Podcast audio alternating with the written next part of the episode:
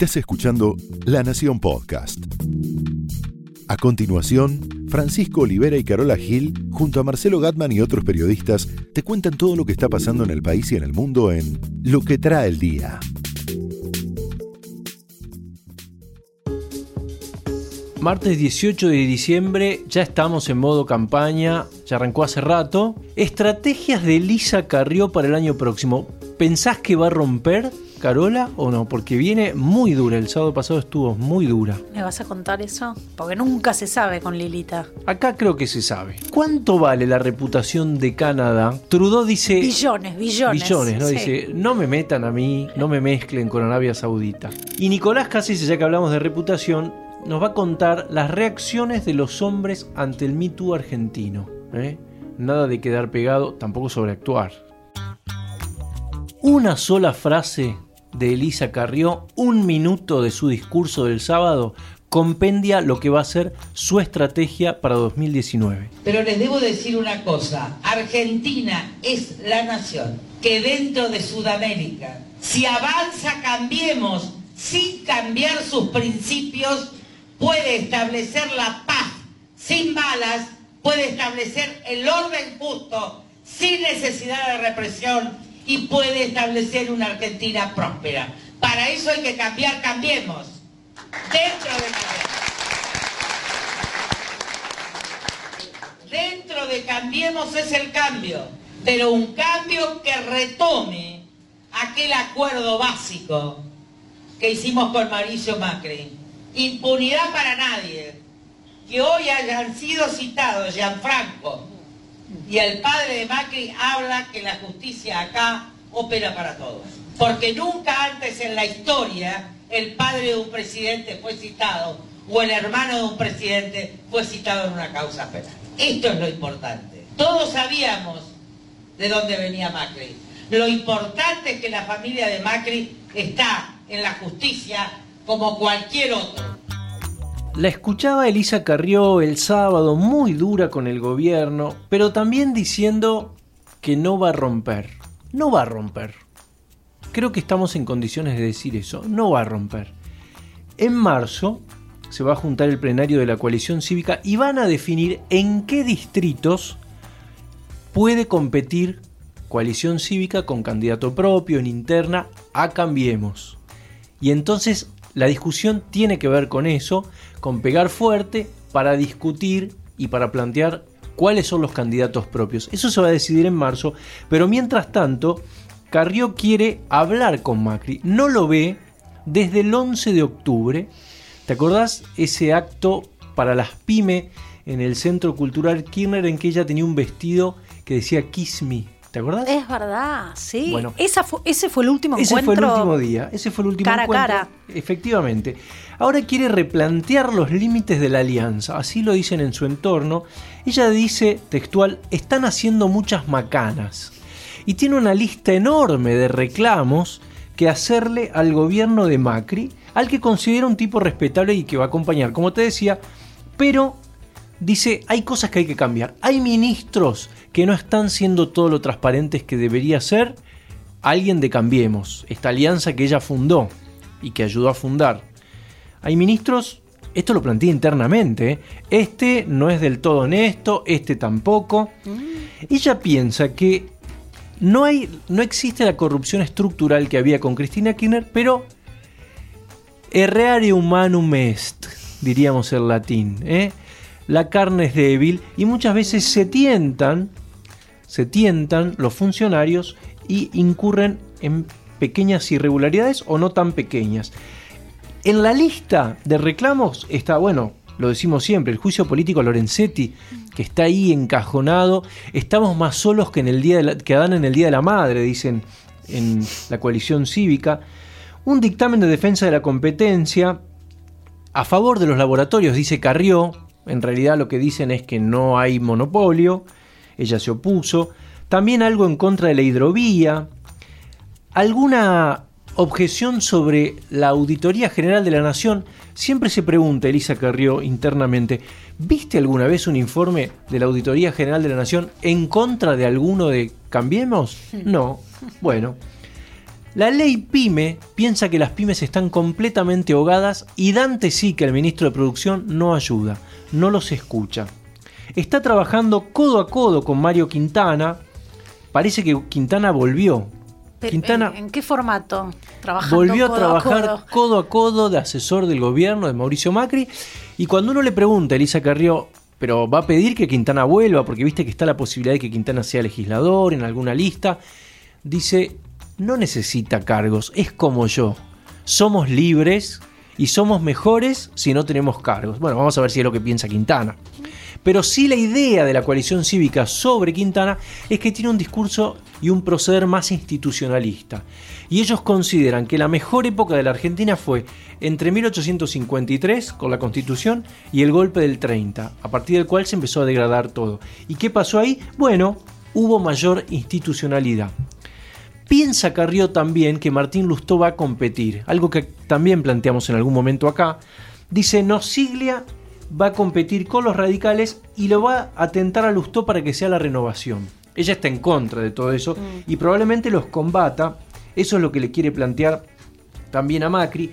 Habla mucho con Marcos Peña y con José Torelo. Esos dos son hoy los interlocutores de Carrió con el gobierno. Dice, no necesito hablar con Macri porque hablo con estos dos.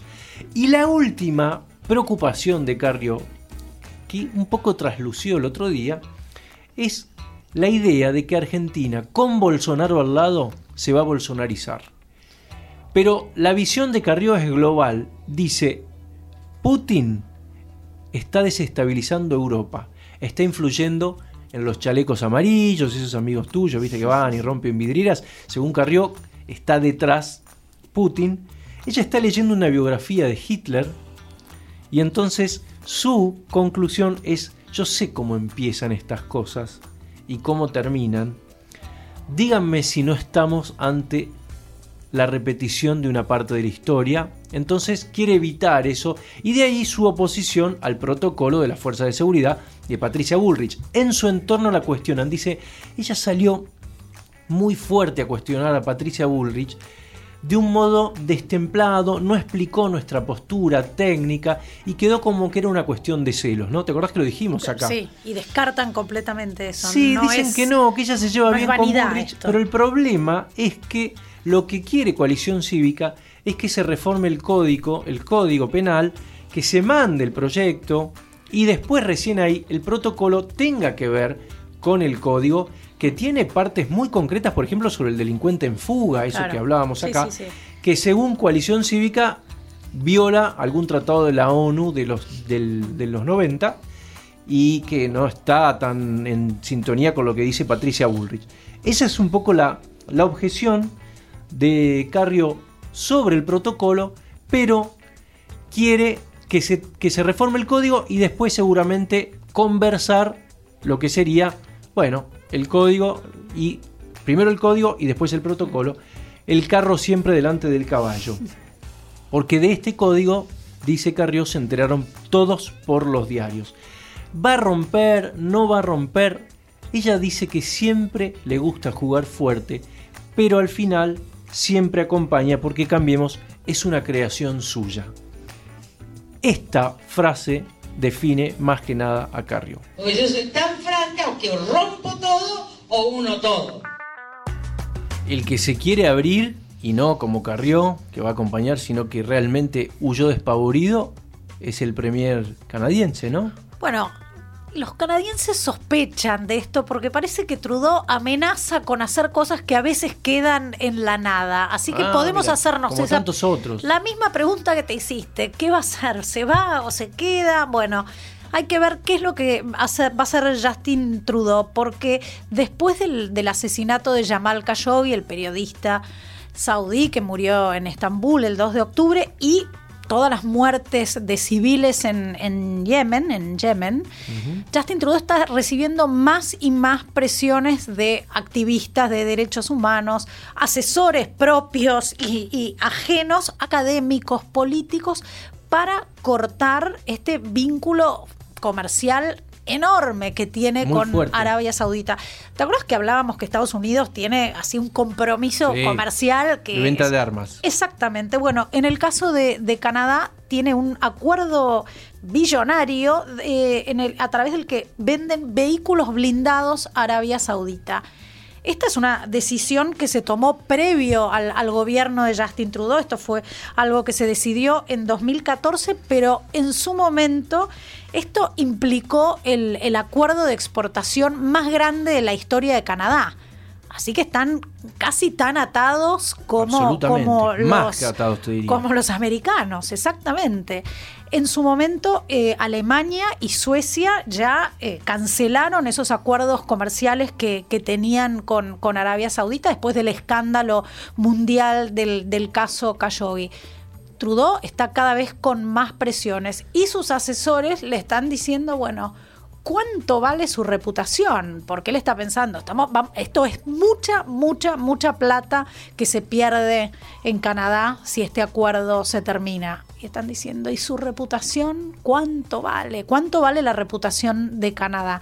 De todas maneras, están viendo de qué forma ponerle fin a este acuerdo porque no es algo tan sencillo. Tienen a la gente, imagínate, revisando los contratos día y noche porque esto no es algo que se rompe y se tira a la basura. Así que vamos a tener que observar muy de cerca qué hace Canadá con su acuerdo con Arabia Saudita. en los próximos días.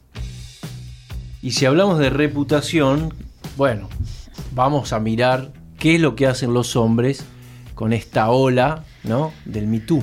Nico Cassese.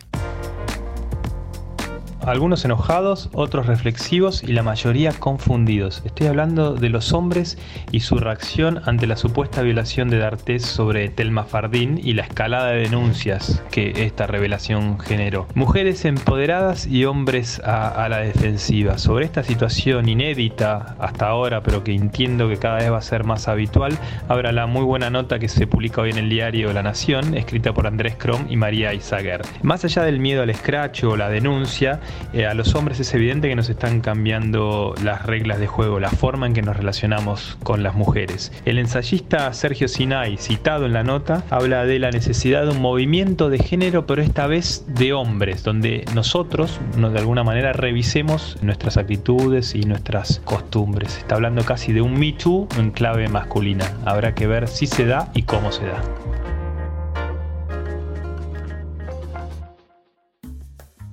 Tengo acá conmigo, Pancho, algo que en este año electoral nos puede llegar a interesar o no. Vamos a tener que ver. Es una encuesta de, de una consultora, Takion, en la que eh, encuestaron a jóvenes entre 16 y 34 años para ver qué consumo realizan ¿no? de, de redes sociales, pero sobre todo para ver su postura en relación a las próximas elecciones. Una encuesta. Sí, una encuesta. Un focus group. Sí, pero redes sociales y política. Por supuesto, ¿cuáles son las dos redes sociales preferidas entre los jóvenes? Decímelas, a ver, te, to- te tomo clase hoy un poco. Instagram, Perfecto. Twitter. Mm, No. No. Facebook e Instagram. Ah, Facebook, sí, estamos, estamos con, con sí, estos perfiles que tienen en Facebook y en Instagram. Una cuarta parte de esta generación, de este grupo de los encuestados, invierte más del 50% de sus días en estas redes sociales. Más del 50% Más del de los días. Sí, sí, sí. Podrían estudiar ingeniería nuclear. Sí, y, y- y te digo un detalle, los hombres destinan mayor tiempo que las mujeres.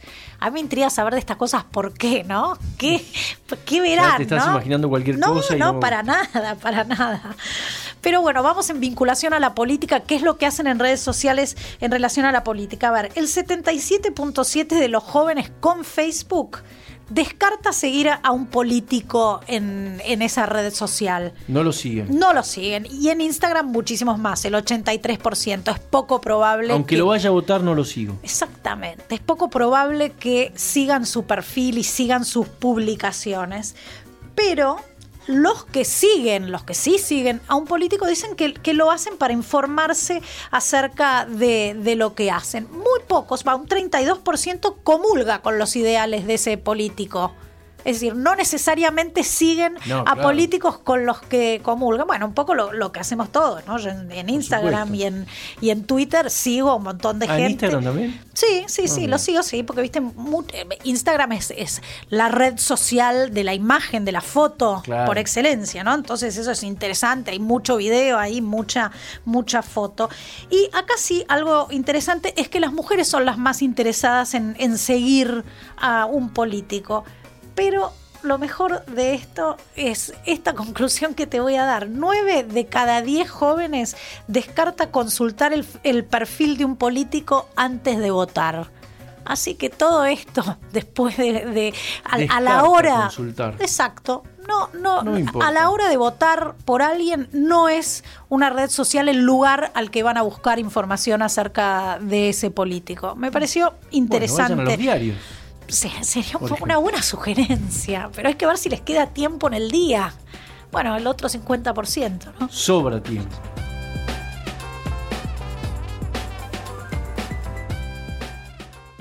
Esto fue Lo que trae el día, un podcast exclusivo de La Nación.